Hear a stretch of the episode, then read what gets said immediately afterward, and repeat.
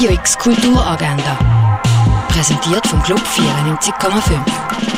Es ist Freitag, der 29. Januar und das gibt es heute digital zu erleben. Das Naturhistorische Museum bietet die Online-Ausstellung Erde am Limit. Bei der Ausstellung geht es um den Klimawandel und was die Menschen besser machen sollten, um die globale Erwärmung zu stoppen. Mehr siehst du auf der Seite nmbs.ch. Im Film End Boy 2 geht es um den Pelle, der Superkräfte hat und das Böse bekämpft. Aber seine Kollegin Maria verliebt sich in ihn und will er sie ignoriert, wird sie zu der Red Fury, einem Supervillain, der Terror Terror verbreitet. Das Ganze gibt es auf der Seite myfilm.ch. Das Kunsthaus Baseland bietet eine Videoinstallation nach Leuchten, nach Glühen heisst sie. Und das Video das kannst du anschauen auf der Seite kunsthausbaseland.ch. Fondation Baylor bietet Führungen an zu der Ausstellung Roda ab. Die Führung die findest du auf fondationbaylor.ch. Und beim Kunstmuseum kann man sich die Online-Ausstellung Rembrandts Orient anschauen, also auf der Webseite kunstmuseumbasel.ch. Radio X Kulturagenda.